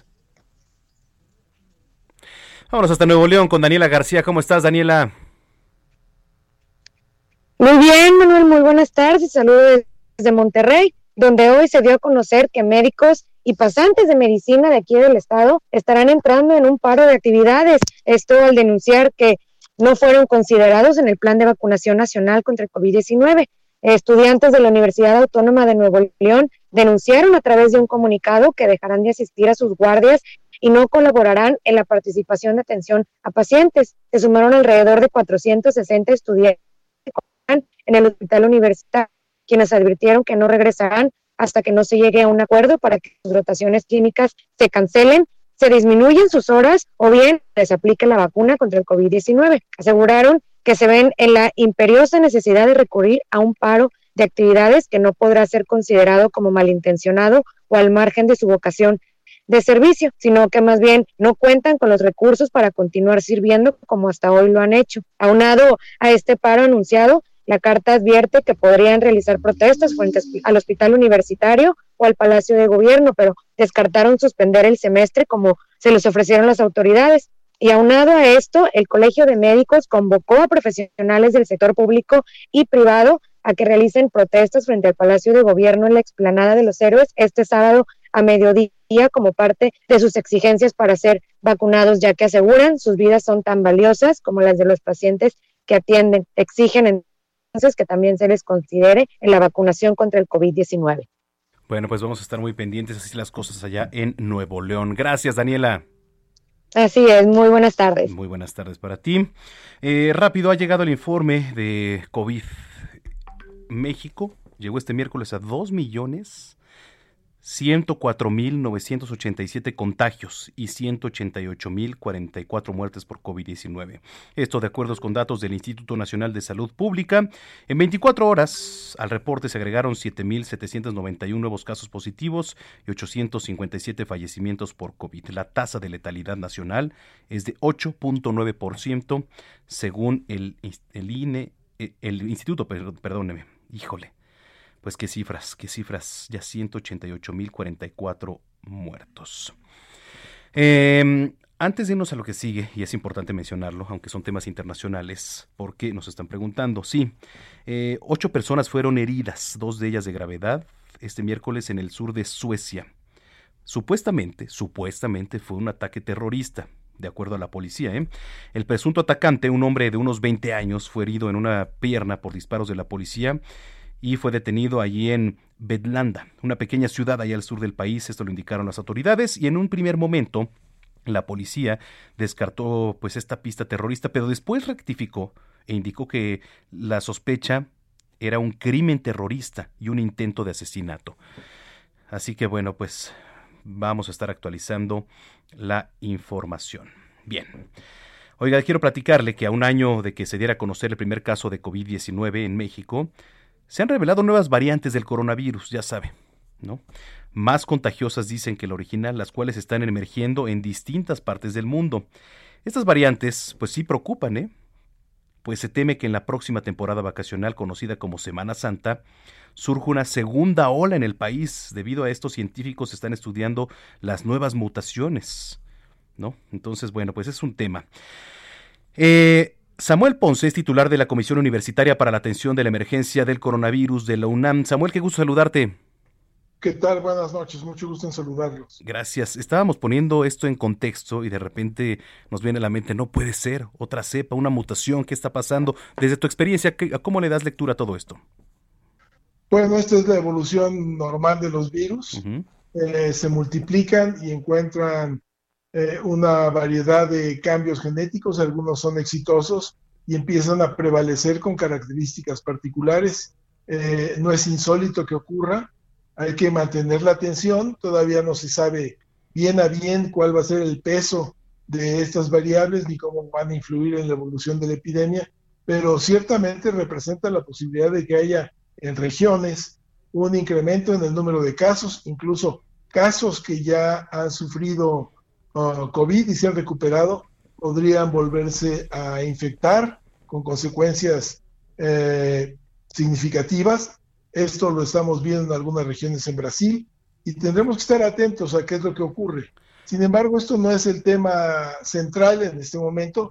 Yo creo que ahorita básicamente la atención se tiene que enfocar en mantener las medidas de precaución, eh, insistir en todos estos elementos que se han eh, aprendido en la sociedad, higiene, distancia máscaras eh, para tratar de evitar los contagios, incluso máscara doble se ha recomendado ante la presencia de eh, posibles nuevas variantes más contagiosas, es en donde tenemos que enfocarnos. Las variantes son una realidad, están aquí, hay que vigilarlas, vamos a seguirlas detectando conforme se investiguen más y vamos a ir reconociendo paulatinamente cuál es su verdadero impacto, que en este momento pues sí son de un potencial riesgo mayor, pero no valdría la pena sobredimensionarlo. Y poníamos también esto en contexto por la temporada vacacional, ¿no? Mucha gente acostumbra a salir, mucha gente dice, bueno, pues ya están las vacunas y voy a la playa. No, a ver, hay que cuidarnos y hay que tener en cuenta que estas variables quizá pueden afectar de alguna u otra forma, ¿no? Bueno, la forma de afectar es eh, siempre en este momento básicamente la misma. Es un contagio por transmisión de vía aérea y también por gotas respiratorias. Y el cuadro clínico sería muy similar posiblemente, quizás con algunas implicaciones más graves, aunque no prevemos que la variante sea un tema en el próximo periodo vacacional. El próximo periodo vacacional representa un riesgo básicamente por una relajación de estas medidas de prevención que acabamos de comentar, al eh, encontrar caminos para que la gente eh, se mantenga en sitios con aglomeraciones y en relajar precisamente las medidas en los sitios de destino turístico. Por supuesto. Entonces, estas son las recomendaciones, no bajar la guardia y el uso del cubreboque es fundamental. Así es, fundamental, eh, continuamente en presencia de cualquier otra persona y evitar, insisto, los sitios de aglomeración. Estas vacaciones deberían de quedarse en casa. Bueno, pues esperemos que la gente sea consciente y atienda a este llamado. Le agradezco mucho que haya platicado con nosotros esta tarde. Mucho gusto, saludos al auditorio. Gracias, Samuel Ponce, titular de la Comisión Universitaria para la Atención de la Emergencia del Coronavirus de la Universidad Nacional Autónoma de México. Híjole, ya son las 7.24. Ya se vienen los deportes, ¿verdad? Con el maestro Roberto San Germán vamos a platicar. Hay fútbol, hay fútbol al rato, ¿no? Juegan en Cruz Azul. Las poderosas chivas juegan al rato, maestro San Germán. Ya están jugando, ¿verdad? Ah, sí, es cierto. ¿Ya van ganando? No. También las águilas juegan al rato. Bueno, todo esto y mucho más aquí en Heraldo Noticias, Heraldo Radio 98.5 en el Valle de México y a lo largo y ancho de la República Mexicana. Usted busque su cobertura. Las 7.24, regresamos.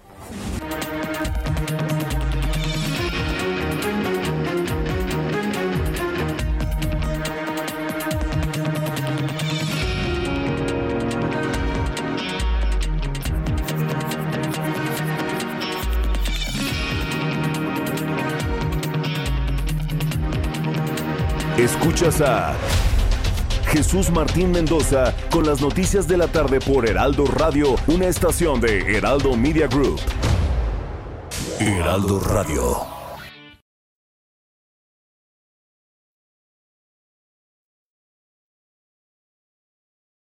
Heraldo Radio. La HCL se comparte, se ve y ahora también se escucha. Escucha las noticias de la tarde con Jesús Martín Mendoza. Regresamos.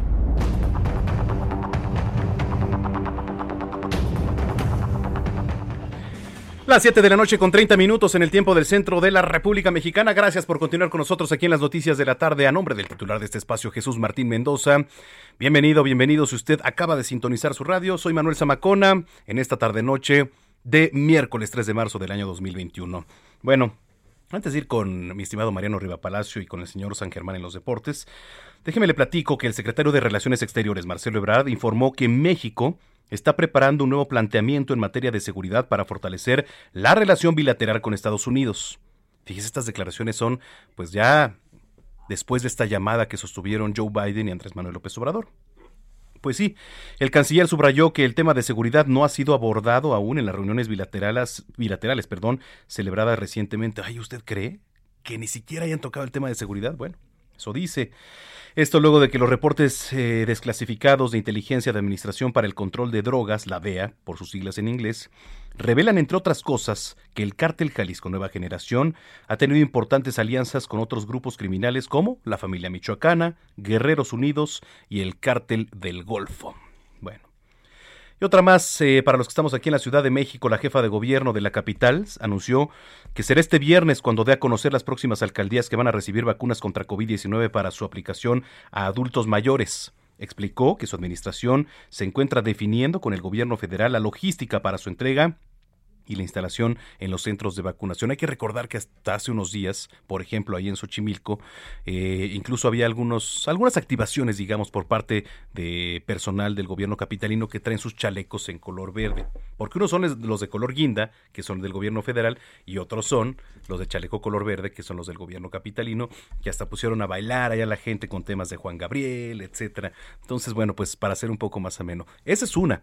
Y la segunda, el día que le toque vacunarse, si usted acude pues a mediodía, muy temprano, tome sus precauciones. Muy temprano quizá pueda hacer frío, le puede hacer daño. A mediodía comienza el calorcito, lleve su sombrero, lleve su gorra, sus lentes de sol, su protector, su protector perdón, solar, porque ya vio que hay alerta amarilla en varias alcaldías por las altas temperaturas. Así que a tomar previsiones.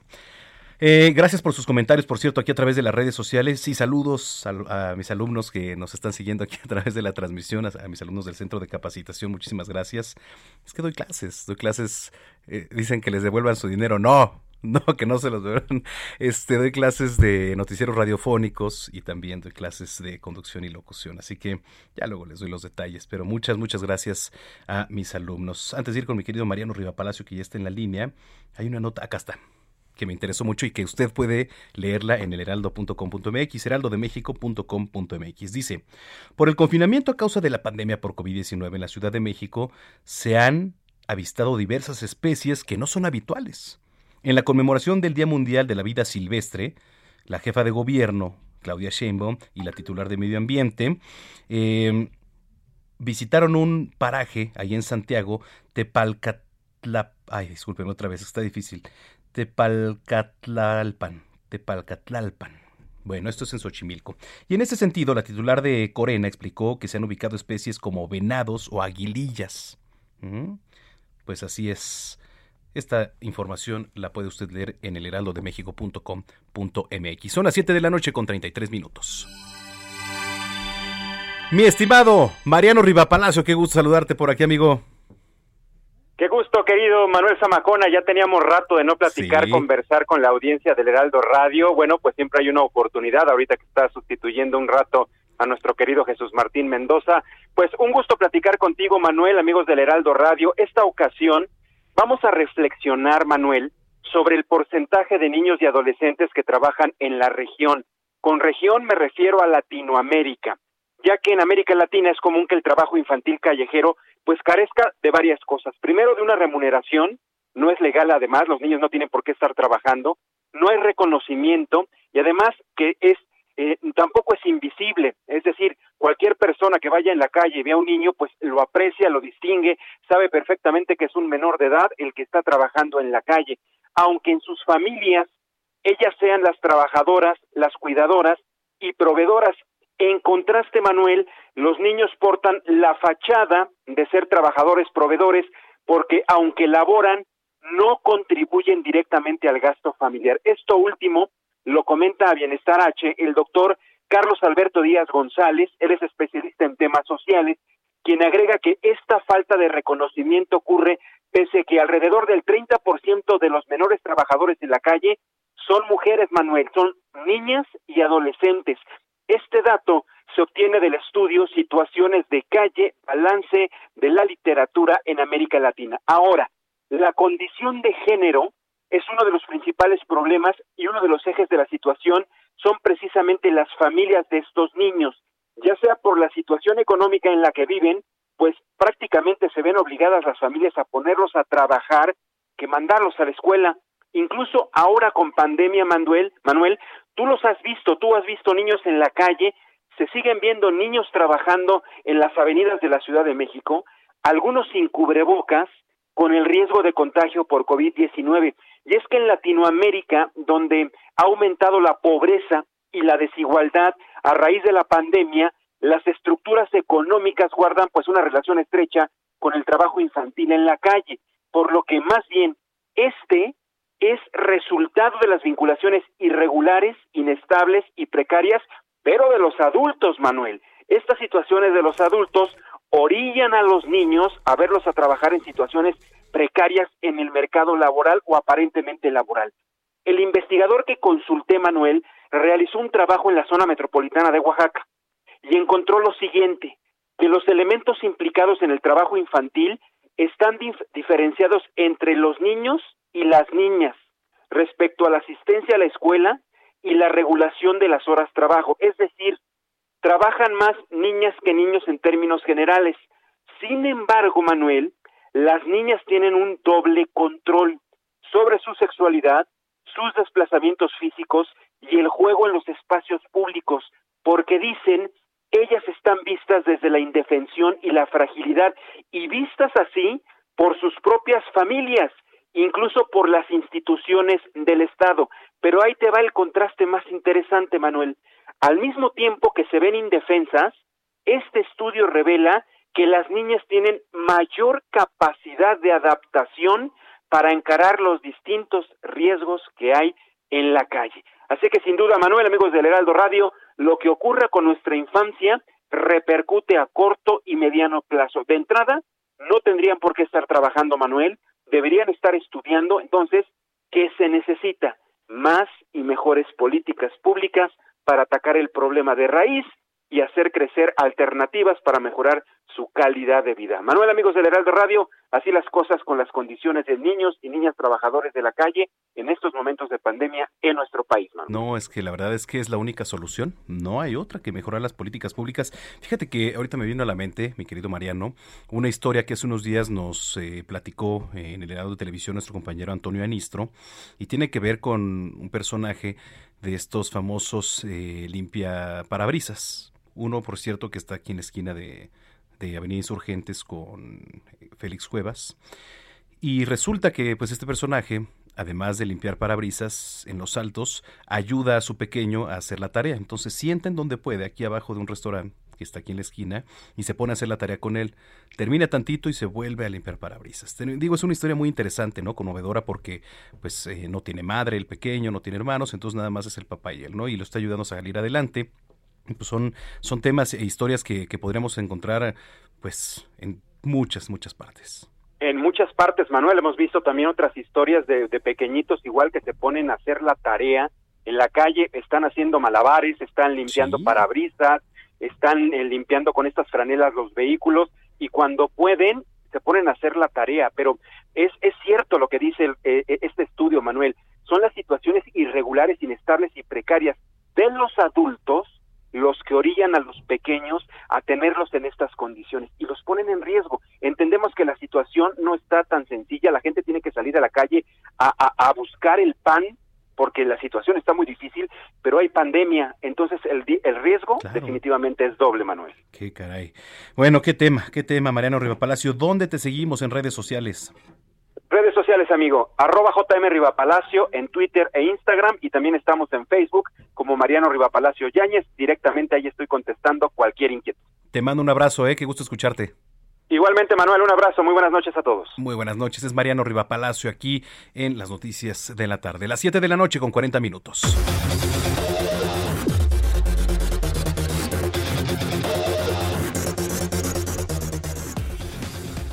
Vámonos, porque ya está aquí en cabina el maestro Roberto San Germán. ¿Qué dices, Roberto? Qué, gusto verte. No, el gusto es mío, mi querido Manuel. Impecable, carajo. buenas noches a la gente que también nos sintoniza. Sí, aquí estamos ya para dar los deportes, para hablar un poquito. Tus chivas, hace rato que estabas anunciando 0-0 con el Querétaro. Ya les anularon un gol a los primeros 10 minutos, si no mal recuerdo.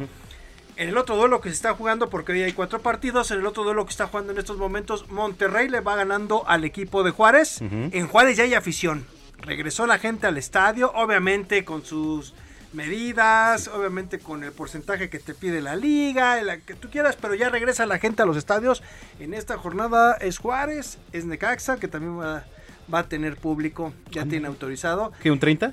Sí, exactamente. Y el clásico nacional, que es el, eh, si no mal recuerdo, el 14 de marzo, la siguiente semana en Guadalajara, va a volver a abrir el estadio Akron las puertas para que juegue América contra Chivas con público.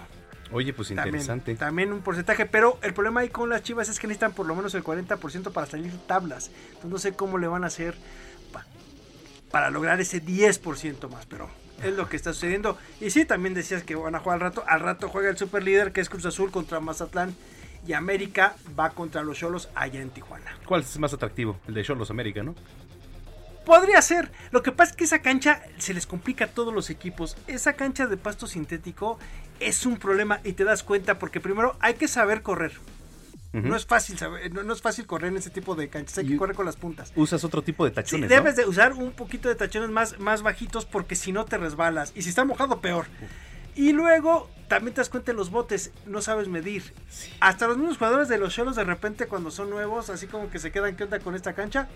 Pero a ver, a ver qué tal. Pueden ser buenos duelos. Ahí están los dos primeros lugares de la tal. Ahorita el Toluca ayer que le ganó al equipo de los Tigres estaba remontando también lugares y estaba en una buena posición. Ahorita Toluca es el segundo lugar, abajo de Cruz Azul y América es el tercero, ¿no? Con la victoria ya. Pero a ver qué pasa.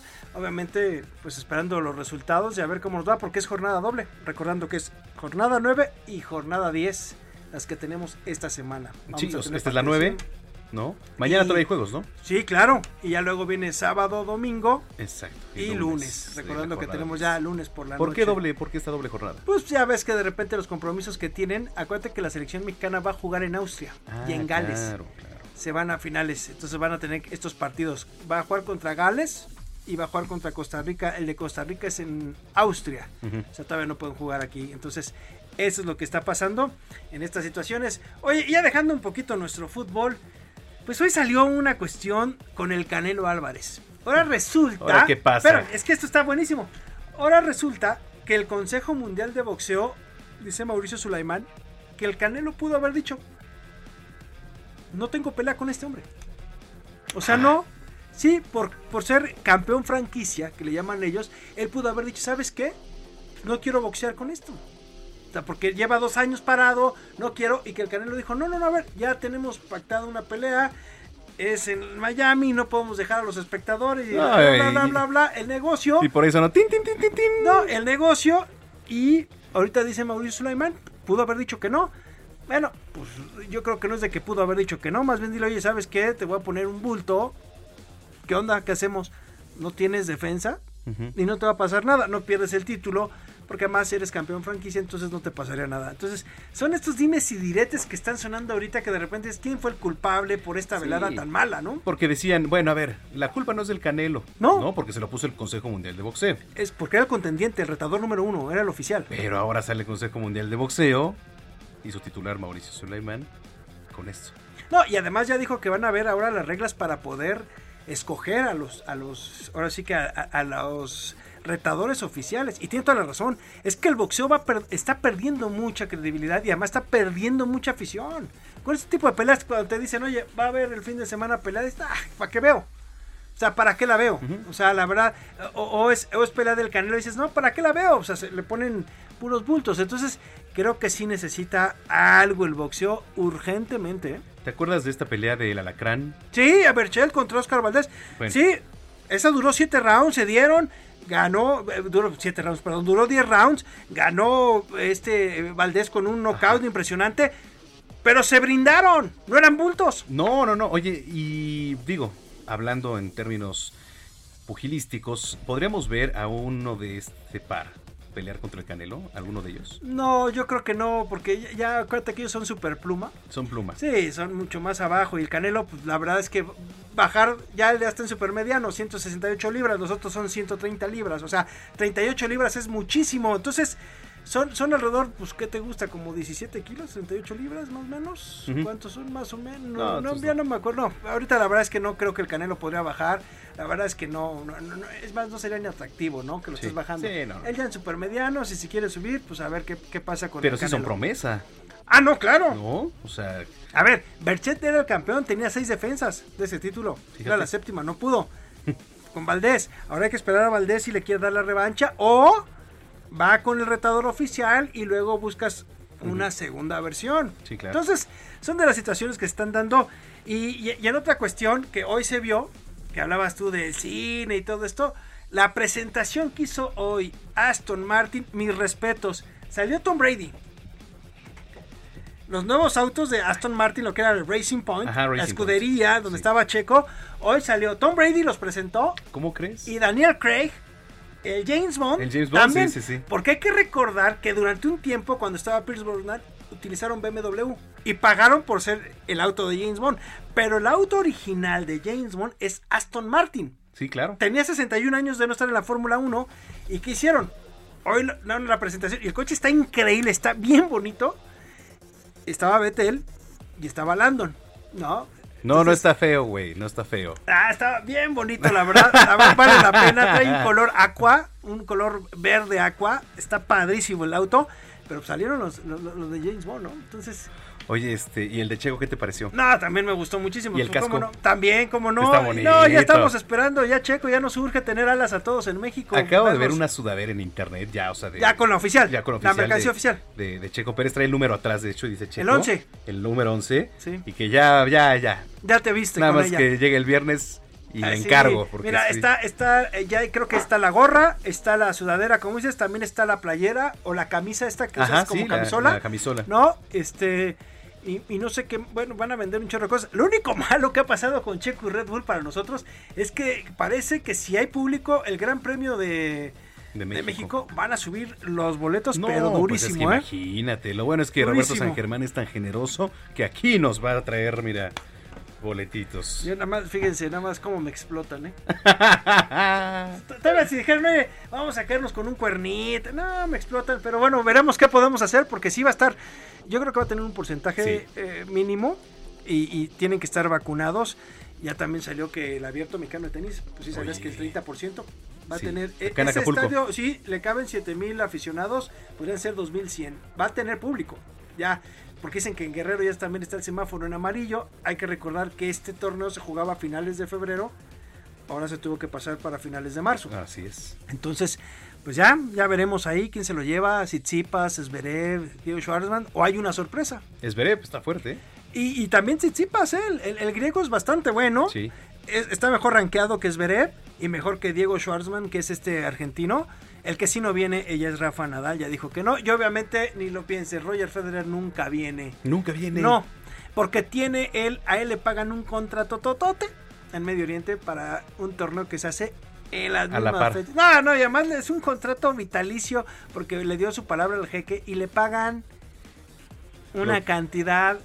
Exorbitante. Sí, no, o sea, no va a venir. La verdad es que le pagan muy bien por estar en ese torneo. Entonces, él les dijo, perdón. Oye, ¿y ¿contra no. quién juega ya en ese torneo, eh? Pues de repente, no, también tiene buenos. O sea, si llega de repente te puede tocar, un- puede ser que te toque un Djokovic, si te toca un Nadal. te toca- o sea, es que hay que recordar que los, los, los ATP 500 y los ATP 1000 Ajá. son estos torneos que son, son importantes, pero son en diferentes partes del mundo, que son previos a los grandes torneos, a los Grand Slam. ¿Y esto lo paga un jeque? O sea, bueno, gente claro. privada. Sí, es que tú pagas por tener el torneo y pagan Ah. ellos y la bolsa la Ah, pone él y todo.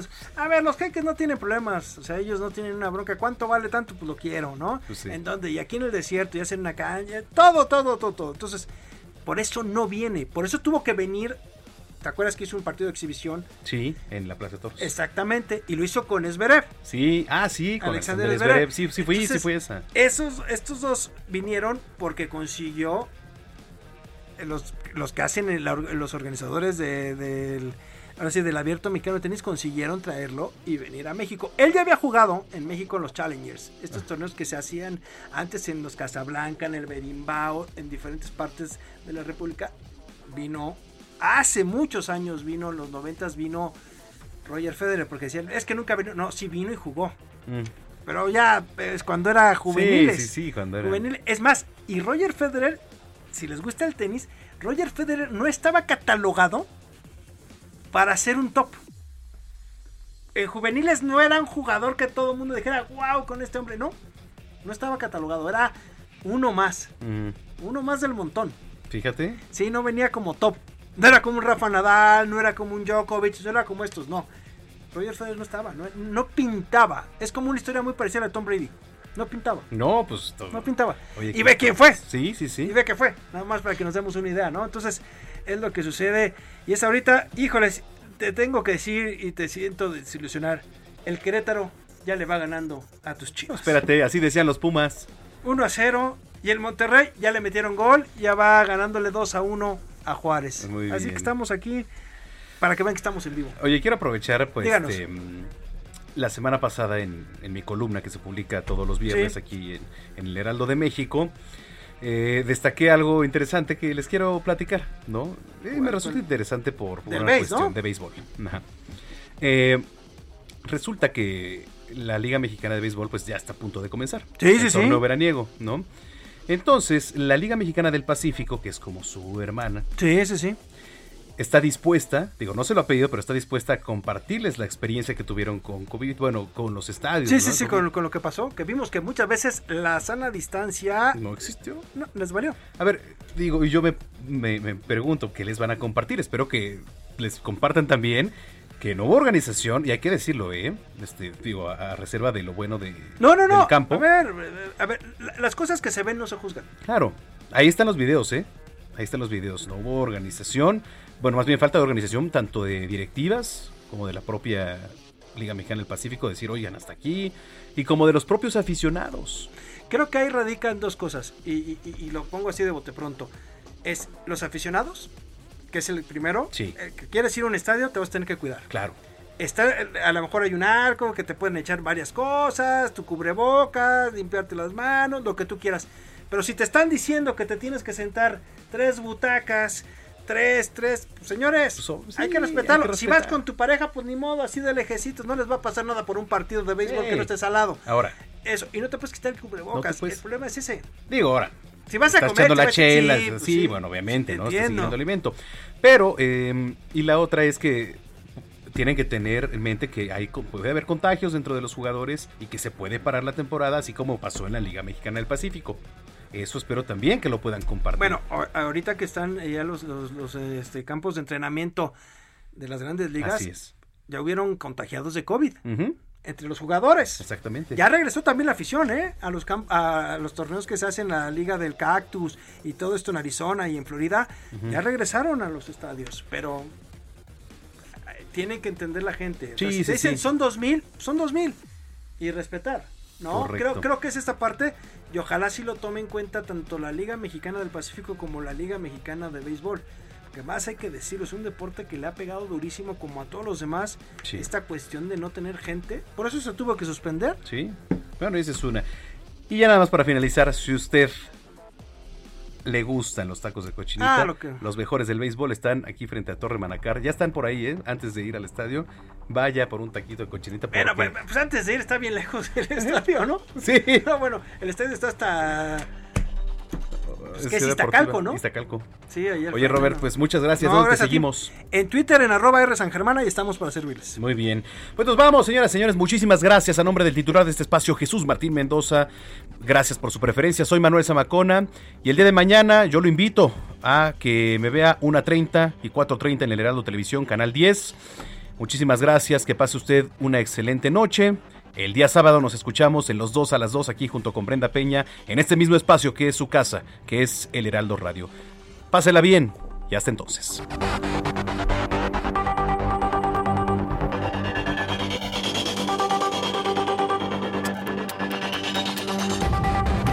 Esto fue Las Noticias de la Tarde con Jesús Martín Mendoza. Heraldo Radio. La HCL se comparte, se ve y ahora también se escucha. Hi, I'm Daniel, founder of Pretty Litter. Did you know cats tend to hide symptoms of sickness and pain? I learned this the hard way after losing my cat, Gingy. So I created Pretty Litter, a health monitoring litter that helps detect early signs of illness by changing colors, saving you money and potentially your cat's life. Pretty Litter is veterinarian developed, and it's the easiest way to keep tabs on your fur baby's health right at home. Go to prettylitter.com and use code ACAST for 20% off your first order and a free cat toy. Terms and conditions apply. See site for details.